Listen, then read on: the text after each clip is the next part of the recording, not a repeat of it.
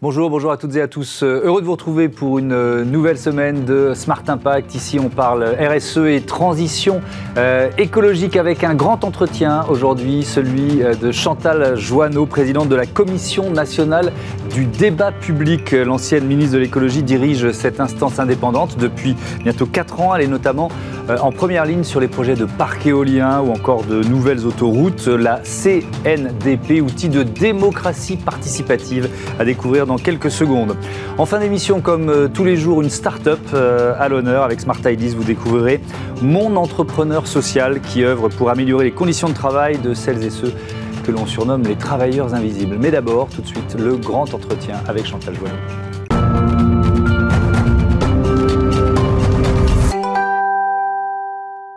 Bonjour Chantal Joanneau, bienvenue. Bonjour. Heureux de vous accueillir. Vous avez été euh, présidente de l'ADEME, secrétaire d'État à l'écologie, ministre des Sports et depuis mars 2008, vous présidez donc la Commission nationale du débat public que tout le monde ne connaît pas forcément. Euh, c'est quoi la, la CNDP alors le rôle de la CNDP, c'est de garantir que toutes les personnes qui vivent en France puissent être euh, informées quand il y a un projet qui est envisagé sur leur territoire et qu'elles puissent participer à l'élaboration de la décision qui concerne ce projet.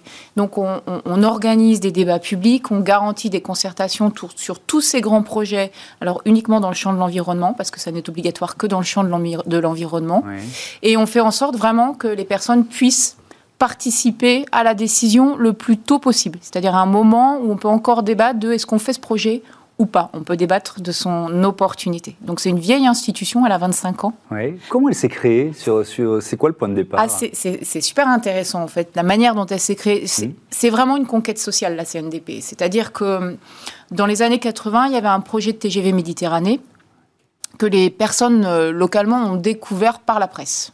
Ça les a fâchés évidemment. ça les a fâchées. Et donc, elles sont allées demander des comptes au préfet, euh, à toutes les autorités locales. Et elles ont elles-mêmes organisé ce qu'on pourrait qualifier du premier débat public. Elles se sont fait leur propre opinion en allant chercher de l'information. Elles ont organisé des débats où, comme elles voulaient être sur un pied d'égalité avec les décideurs, elles ont dit on aura tous exactement le même temps de parole, vous n'aurez pas plus de parole que, que nous. Et, et ça a créé cette idée qu'il fallait qu'on puisse débattre le plus tôt possible d'un projet et pas trop tard, pas au moment où tout est encore ficelé et mmh. qu'on peut vraiment plus rien, euh, plus rien changer. Donc c'est parti de ça. C'est parti aussi d'un grand mouvement démocratique en Europe. On était euh, au moment de la transition des pays de l'Est. On, on, était en train de définir les règles de base que devaient respecter ces pays pour vraiment être qualifiés de démocratiques. Ça a donné lieu à une convention qu'on appelle la convention d'Aarhus, dans laquelle il y a ce principe selon lequel les grands projets qui ont un impact mmh. sur l'environnement doivent pouvoir être débattus par les publics qui sont, euh, qui sont concernés. Donc il y a tout ça. Ça a donné lieu à une loi en 1995 qu'on appelle la loi euh, Barnier. Alors c'était la loi de création de la CNDP. Pour autant, il a fallu deux ans pour mettre en place cette commission, parce que ça faisait un peu grincer des dents de se dire qu'on allait associer le public à tous ces grands projets. Hum. Pas tout, il y avait suffisamment d'ingénieurs intelligents pour le faire. Et donc, euh, il a fallu un petit peu de temps. Au départ, on était vraiment dans un tout petit champ. Et puis, au fur et à mesure, on a pris beaucoup d'ampleur. Et, de quels moyens vous, euh, vous disposez? Alors on a une organisation très particulière parce que euh, on a une toute petite équipe de permanents. On n'est que 13, 13 euh, permanents. Mais on repose sur 300, enfin on en a 220 actuellement, 220 personnes qui sont sur le terrain et qui euh, interviennent au cas par cas. Donc c'est des personnes qui peuvent avoir d'autres métiers à côté, qui peuvent être des jeunes retraités, mhm. qu'on a euh, présélectionnés en fonction d'un certain nombre de, de, compétences. D'expertise, j'imagine, ouais. Alors, d'expertise de la participation, oui. Ah oui. Et qu'on va nommer euh, au cas par cas, en fait, sur ces différentes missions. Là, on a 300 personnes actuellement, donc 300, ça veut dire qu'une personne peut avoir plusieurs missions, mhm. qui sont actuellement sur le, sur le terrain. Et ce qu'on attend d'eux, c'est surtout pas de se prononcer sur le projet. C'est surtout pas de dire moi je pense que c'est un bon ou un mauvais projet. C'est pas leur rôle. Ils doivent être neutres. Ce qu'on attend d'eux, c'est qu'ils fassent parler les personnes, qui, veillent à ce que les personnes soient bien informées, mmh. qu'ils amènent toutes les, les, arguments, toutes les opinions à pouvoir s'exprimer et ensuite qu'ils le retranscrivent de manière la plus neutre et la plus impartiale possible. Alors effectivement, cette neutralité, vous insistez là-dessus, c'est important, mais vous rendez quand même des avis qui sont euh, très attendus. Si, je prends un exemple concret, celui du projet de liaison routière entre Fos-sur-Mer et Salon de Provence. D'abord, qu'est-ce qui était euh, en jeu? On parlait d'un dossier qui était un peu euh, enterré. Qu'est-ce qui était en jeu? Oh, C'est un vieux projet, effectivement, de, de, en fait, de créer une liaison routière qui soit adaptée entre mmh. Fos, et notamment le port de Fos, et puis qui permettent de s'interconnecter ensuite au grand réseau routier et autoroutier. Donc, est-ce qu'on fait une autoroute? Est-ce qu'on fait euh, une deux fois deux voies? Est-ce qu'on reste finalement sur euh, le tracé existant? Est-ce qu'on mmh. crée un nouveau tracé? Voilà tout ce qu'on met en tout ce qu'on met en débat.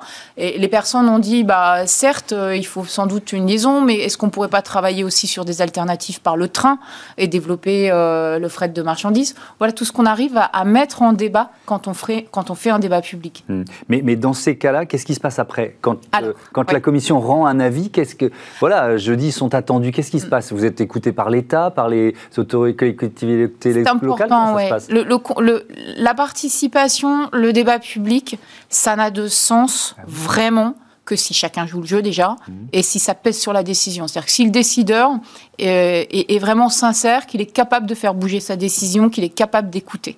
C'est ça l'essentiel. Mm.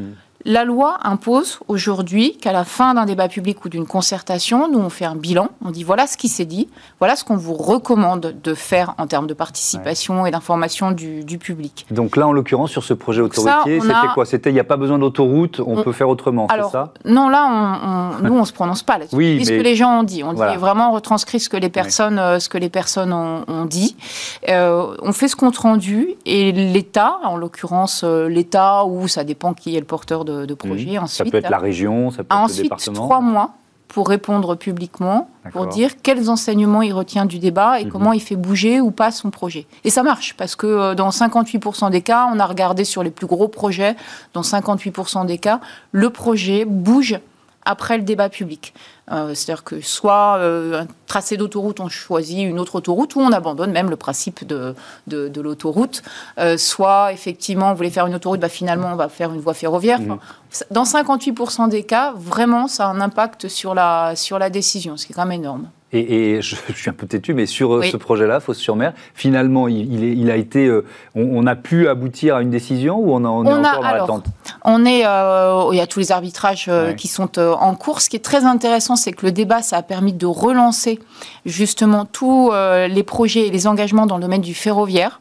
C'est-à-dire que euh, le préfet qui était là a dit ah bah ok d'accord je remets en place un groupe pour justement redévelopper la politique ferroviaire sur ce sur ce territoire. Ça a permis de trouver des compromis notamment avec les associations euh, environnementales locales. Donc ils ont réussi sur ce projet à trouver des compromis pour s'orienter non pas vers une autoroute mais plutôt pour vers une hmm. amélioration de la voie routière euh, hmm. de la voie routière existante. Alors l'un des, des, rôles de la Commission nationale du débat public c'est de développer la culture de la participation. En septembre dernier vous avez publié une une tribune dans le monde et vous pointez une régression, je vous cite, du droit à être informé et à participer au projet, au projet touchant à, l'environnement.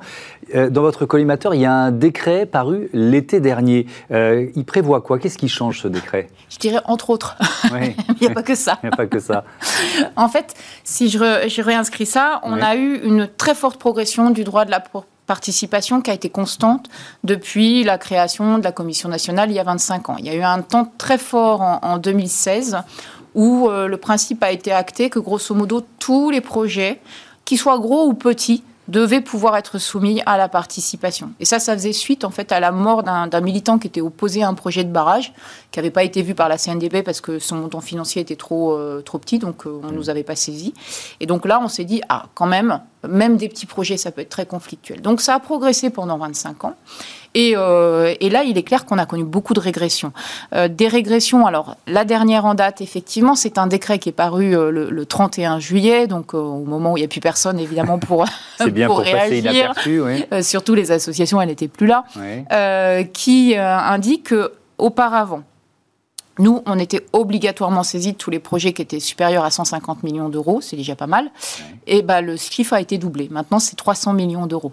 Euh, donc, le champ de la participation obligatoire a été très fortement restreint. Ça s'ajoute à un certain nombre de textes qui aussi entraînaient une forte baisse, de, enfin pas une baisse de la participation, mais en tout cas qui sont moins incitatifs pour la participation. Parce qu'auparavant, on pouvait être saisi de manière volontaire. Et il y avait une petite incitation à nous saisir qui était le droit pour euh, des collectifs de citoyens, des associations ou des collectivités, s'il n'y avait pas eu de concertation, de nous en demander une. Et de mhm. dire on va saisir la CNDP pour demander une concertation sur ce, sur ce projet. Et ce droit, il pouvait s'exister et s'exercer pendant quatre mois. Donc les maîtres d'ouvrage, en aide générale, ils venaient nous voir un peu avant en nous disant bon, on connaît l'existence de ce droit, donc mhm. pour éviter qu'il s'exerce, on va quand même. Anticipons. Et euh, ce délai a été réduit, c'est ça? Ce délai, il a été divisé par deux. On est passé de 4 à 2 mois, euh, sans améliorer du tout euh, les conditions de publicité des projets, ce qui fait que pour les personnes, en deux mois déjà, connaître l'existence d'un projet euh, qui en général est, planqué au fond mm. d'un site internet d'une préfecture, et ensuite pouvoir s'organiser pour nous saisir, ben, en deux mois les comment sont trop courts. Comment vous l'expliquez? Est-ce que moi, moi, en lisant ça, je me suis dit tiens, il y a, y a, ces enjeux de, de transition écologique qui sont, qui sont importants. Il faut peut-être qu'on se dit il faut aller vite. Et donc, euh, on, réduit la, possibilité de faire participer les citoyens. Ça a été ma, ma, réflexion. Peut-être que je suis à côté de la plaque. Mais vous savez, euh, quand en, j'ai fait beaucoup de karaté, on dit toujours il ne faut pas confondre vitesse et précipitation. Euh, on peut aller vite, mais dans ce cas-là aussi, on peut ne pas aller très loin si, on, va trop, si on va trop vite. Et là, en, l'occurrence, effectivement, c'est une lecture qui consiste à dire on va réduire tous les délais parce que les délais sont trop longs. Et, et comme si, en fait, derrière ça, d'ailleurs, il y a un message implicite qui est oh, bah, la participation, ça sert à rien, donc euh, autant réduire ça. C'est une petite procédure. Mais ça m'étonne parce que quand on, je, voudrais qu'on parle, pardon de vous interrompre, mais je voudrais qu'on parle de, l'éolien, des parcs éoliens, et on voit qu'il y a quand même pas mal de, projets sur lesquels il y, a des, il y, a des, réticences. Et donc, si on donne le sentiment aux citoyens qu'on réduit leur capacité à... Et qu'on passe en force, voilà, ça va pas bien se passer. Je ne pense pas que ça, ça se passera mieux. Est-ce que vous, depuis 4 ans que vous êtes à, euh, à la présidence de, cette commission, vous, vous ressentez plus de tension sur ces projets éoliens ou finalement peut-être pas? Alors, en fait, on, a un problème, c'est que nous, on ne connaît pas l'éolien terrestre, qui est hmm. le sujet qui aujourd'hui cristallise beaucoup euh, d'opposition. Pourquoi? Parce que c'est des tout petits projets en termes euh, financiers. On connaît l'éolien en mer. On a fait tous les débats publics et toutes les concertations sur tous les projets de parcs éoliens en mer. Cela, on est en général sur du très très gros euh, projet. Sur les projets d'éolien en mer, il n'y a pas d'augmentation de la conflictualité hmm. autour de ces projets. Il y en a de plus en plus, donc on en entend beaucoup plus parler, c'est évident. En plus, on passe de petits projets où vous aviez trois éoliennes en mer à des projets énormes qui vont atteindre les 470 km. Donc c'est vraiment des, euh, on, est vraiment sur, du projet industriel. Donc c'est logique qu'on en entende beaucoup plus parler. Mais au contraire, nous, ce qu'on voit, c'est que les personnes, un, il y a une conscience de l'exigence de transition écologique et énergétique qui est partagée. C'est quelque chose qui, il y a quatre ans, quand je suis arrivée à la CNDP, mmh. faisait encore débat dans les débats publics. Ça ne fait plus débat. C'est-à-dire qu'il n'y a plus de clim... il n'y a ah pas de climato-sceptique dans vos débats, c'est ah ça Ah non, quasiment plus. Euh, on en a la dernière fois qu'on en a vu, j'allais, enfin pardon, c'est pas très bien comme manière de s'exprimer. C'était il y a deux ans à peu près. Où on en a il y a une expression de climato-sceptique dans un débat, mais maintenant, c'est vraiment un socle partagé. Mm. Ah, ensuite, les personnes vont dire OK, on n'est pas contre l'éolien en mer. Par contre, euh, bah, on ne voudrait pas trop le voir. Par contre, est-ce que vraiment ça va entraîner des retombées économiques sur notre euh, territoire? Est-ce qu'on n'est pas sûr de subventionner euh, des entreprises pour des bénéfices privés? Voilà ce qui, ce qui est en débat. Donc nous, sur l'éolien en mer, on n'observe pas plus de conflictualité. De la même manière, on a réussi récemment à faire des débats sur des sujets hyper conflictuels comme le nucléaire, comme les déchets radioactifs. On nous avait dit, vous n'avez aucune chance, les gens ne se parleront pas, euh, ils vont fuir le débat. Alors il y a eu des contre-débats, mais ça c'est normal et c'est classique. Euh, mais par contre, on a réussi à mettre autour de la table Greenpeace, EDF, mm. Orano, euh, donc on, arrive à débattre. Je, reste sur l'éolien maritime avec ces chiffres, ils datent de 2020 sur les, les pays où il y a le plus d'éoliennes euh, offshore et, la France très très très en retard. Mm. On, va, voir les chiffres, c'est les Pays-Bas avec 2611, le, Royaume-Uni 2294, la France on est toujours à une, euh, à une éolienne. Euh, est-ce que c'est la méthode? Alors vous êtes là depuis 4 ans seulement à la, tête de, la, Commission nationale du débat public, mais est-ce que c'est la méthode? Est-ce que comment les Britanniques ont fait pour finalement atteindre ce niveau de, développement de l'éolien maritime Il y a plein d'éléments. Euh, il y a un rapport très intéressant qui vient de paraître, euh, de, qui a été publié par un, office de, du, ministère, qui dit grosso modo le temps de la participation, euh, c'est pas ce qui fait perdre du temps mmh. et qui le montre.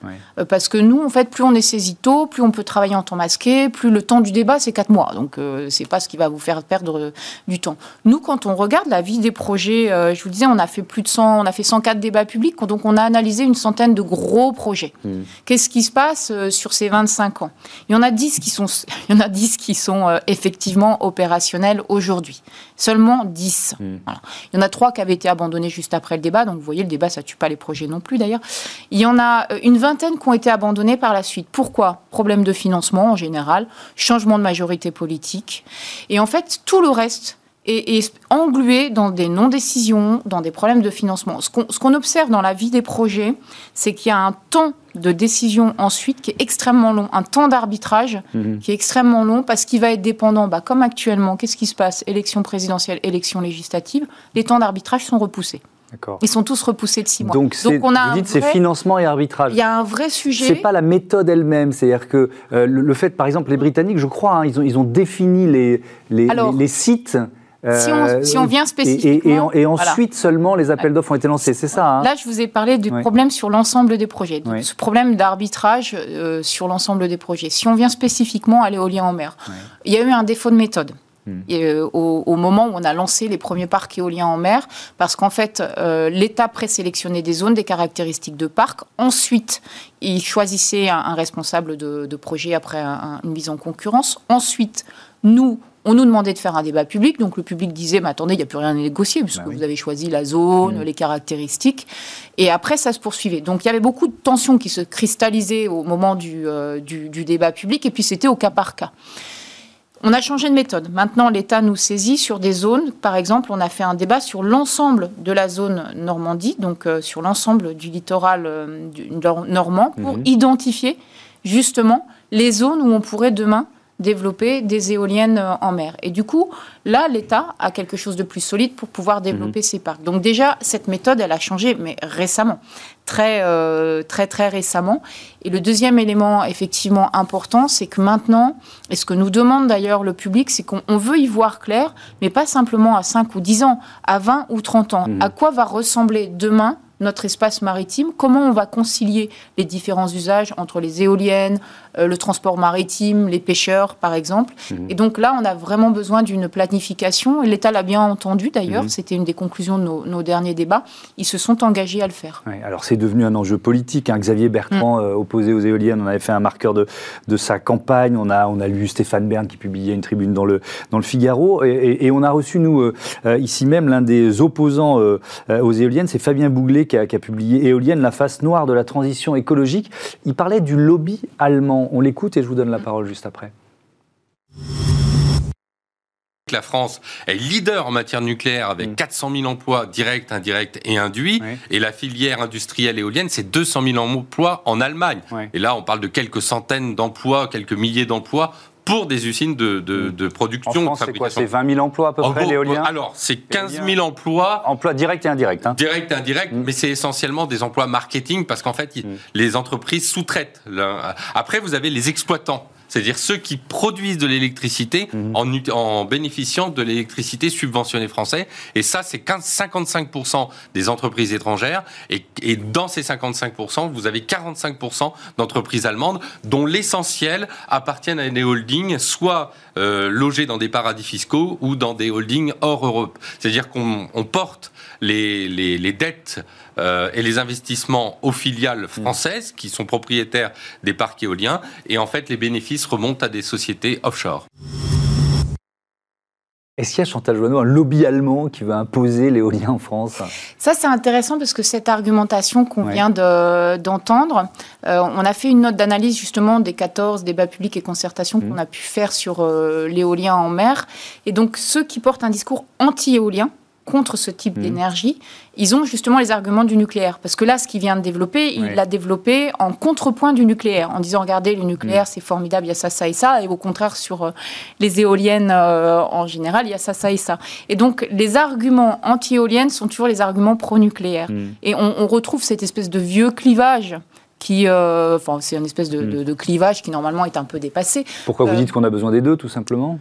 Ah bah aujourd'hui, ça va être le vrai débat là qui va mm. venir. C'est-à-dire qu'aujourd'hui, euh, le président de la République a fait des annonces de relance du, euh, de la production d'énergie euh, nucléaire. nous, ça nous a amené d'ailleurs à, émettre une recommandation le 1er décembre en disant attention, on connaît trop bien le sujet du nucléaire. on a fait plus de 10 débats publics et concertations sur mm. le sujet pour savoir que si là vous relancez des EPR ou autre chose sans avoir fait un débat national, mais vraiment euh, un vrai débat hein, mmh. euh, qui euh, fixe justement les orientations de notre politique énergétique, de quoi on a besoin et quelle est la place du nucléaire dans ce mix énergétique, ça se passera mal si vous ne le faites pas. Donc il faut absolument avoir ce, débat national mmh. public préalable. Et donc pourquoi? Parce que justement, il y a des scénarios qui viennent d'être publiés par euh, RTE, Réseau de mhm. Transport On en a parlé ici, par l'ADEME, par Negawatt aussi d'ailleurs, mhm. et qui, dans ces différents scénarios, on voit que euh, soit, euh, enfin, il y a plein d'hypothèses, et ça implique des énormes changements de mode de vie. Mhm. Donc aujourd'hui, c'est un peu la vérité des prix, quoi. Il faut mettre tout sur la table. Et cette personne qui dit, regardez le nucléaire, c'est formidable. Ok, il y, a un avis de la Cour des comptes qui vient d'être publié au 15 novembre, hyper intéressant, qui dit attention euh, la France ne peut pas tenir ses ambitions dans le domaine du nucléaire au prix attendu et dans les délais attendus. Donc elle met aussi un énorme warning sur le nucléaire, mhm. ne serait-ce d'ailleurs que parce que se posent plein de questions sur le financement de la gestion des déchets radioactifs, par exemple. Bien sûr. Et puis parce que s'il faut, s'il faut construire de nouvelles centrales, les, réticences qui s'expriment quand il y a des parcs éoliens, on peut imaginer qu'il y en aura aussi euh, s'il faut construire de nouvelles centrales. Bah, j'imagine fort bien que euh, j'imagine fort bien qu'il y aura des réticences et que tous les débats autour de Flamanville vont aussi se répercuter sur tous les autres débats publics. Hmm. Euh, je je, reviens euh, aux, éoliennes, on fait peut-être un peu, un peu des allers-retours en, mer là, mais euh, vous avez évoqué les, pêcheurs. Ils, veulent savoir s'ils peuvent travailler au milieu euh, des, parcs éoliens et si oui, dans quelles conditions? Est-ce qu'il y a eu une réponse de l'État ou pas? Jamais. Non, en fait, c'est typique et c'est problématique. Mmh. cette question, elle a été posée sur le premier débat public qu'on a organisé sur les éoliennes en mer, c'était en 2010. Ça fait 12 ans. Ça fait 12 ans que la question est posée, ça fait 12 ans qu'elle est inscrite dans un, bilan de la Commission nationale qui a, qui a dit, si vous voulez poursuivre cette politique, il faut répondre à cette question. Est-ce que les pêcheurs peuvent pêcher au milieu des, des parcs? Sous quelles conditions? Et s'ils ne peuvent pas pêcher, quelles sont les compensations possibles? Et euh, il n'y a jamais eu de réponse à cette question. Et ça, c'est un vrai problème parce qu'on dit, voilà, les Anglais, ils peuvent pêcher dans les parcs, mais c'est complètement sous leur responsabilité. Euh, et c'est un vrai sujet parce que c'est la question centrale pour les, pour les pêcheurs. quand on dit sous leur responsabilité, ça veut dire que s'il y a un incident, c'est leur assurance qui doit, qui doit payer, c'est oui, ça? ce qui est, pas, euh, voilà, quand on parle d'une éolienne, on parle d'une infrastructure assez onéreuse. Oui, oui c'est pas, c'est pas rien. Comment vous expliquez l'absence de réponse? Comment je. Bah, je ne peux pas trop l'expliquer, je vous avoue que. Non, mais vous avez été au cœur de la machine comme ministre. J'ai été au, cœur de la machine, parce qu'il y a des arbitrages euh, toujours assez difficiles avec un, milieu, le milieu de la pêche, qui quand même euh, a beaucoup souffert. Hmm. Qui, euh, là, on parle de, de parc éolien en Normandie. Donc, Normandie, il y a d'énormes enjeux autour du Brexit et de justement qui peut pêcher, la concurrence hmm. entre, entre les différents pays. Donc, je pense qu'il y a toujours une forme de crainte euh, de devoir répondre à cette, à cette question. Mais ça renvoie à ce que je disais tout à l'heure, on a un vrai sujet d'arbitrage, c'est-à-dire mm. qu'il y a un moment où, il faut trancher, il faut prendre le risque de trancher une question, et ça plaira pas à tout le monde. Cette idée selon laquelle par la concertation, on va avoir du consensus, c'est une idée fausse. C'est mm. même une idée antidémocratique d'ailleurs. C'est normal d'avoir du conflit dans une démocratie. Merci beaucoup. Merci, Chantal Joanneau d'être venu euh, nous expliquer comment fonctionne euh, cette commission nationale du euh, débat public. On passe à Smart IDs tout de suite.